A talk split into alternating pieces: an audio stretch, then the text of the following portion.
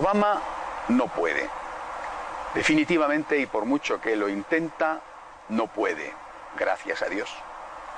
El presidente Obama que llegó al poder probablemente como el presidente más esperado de toda la historia de Estados Unidos, eh, bueno, pues está ahora en sus horas más bajas.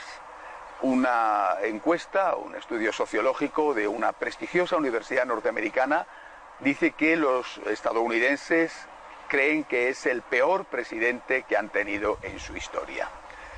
Y eso, eh, con la de presidentes que han tenido, ya es mucho decir. Por si fuera poco, acaba de recibir un golpe judicial demoledor contra uno de sus proyectos más queridos, el Obamacare, el, el proyecto sanitario que, entre otras cosas, porque también tenía cosas buenas, entre otras cosas, obliga a los empresarios a costear a todos sus empleados eh, métodos anticonceptivos e incluso métodos abortivos. El Obamacare eh, rompía abiertamente, radicalmente, con una tradición norteamericana que era el respeto a la conciencia, no solamente de las personas, sino también de las instituciones. Inmediatamente la Iglesia Católica se, se levantó contra él y diócesis, congregaciones religiosas, empresas directamente relacionadas con la Iglesia, dedicadas a la caridad o a los medios de comunicación, se levantaron contra el Obamacare, contra Obama, pusieron multitud de recursos. Eh, una de estas empresas, la prestigiosa cadena de televisión WTN, que es la televisión católica más importante del mundo, ha estado luchando y esta semana ha conseguido un, último aplazamiento de las sucesivas condenas que tenían para elevarlo a una corte superior y, defenderse y evitar tener que pagar a sus empleados métodos abortivos.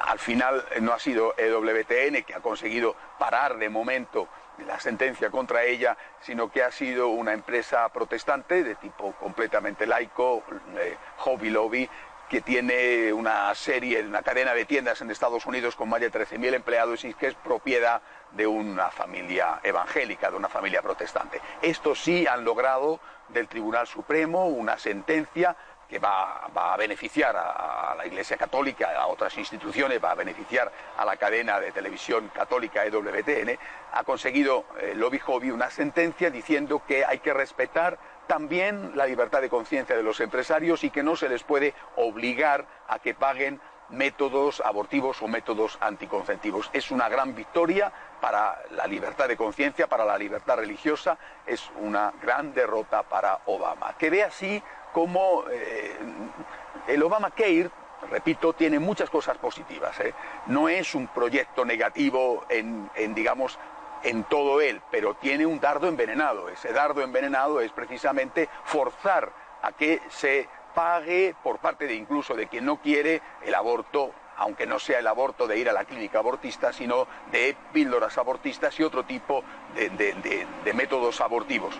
En definitiva, el Obamacare y el proyecto de Obama de difundir el aborto acaba de recibir un golpe de muerte. Tenemos que decir, por lo tanto, que de aquel Yes We Can, nosotros podemos, que llevó a Obama en medio de una oleada de entusiasmo que llevó a Obama a la presidencia de Estados Unidos, ahora se ha pasado al tú no puedes, eh, you cannot, tú no puedes. Y hay que decir además otra cosa, tú no puedes, Obama, gracias a Dios. Tú no puedes obligar a la gente a abortar. Tú no puedes obligar a la gente a que pague abortos.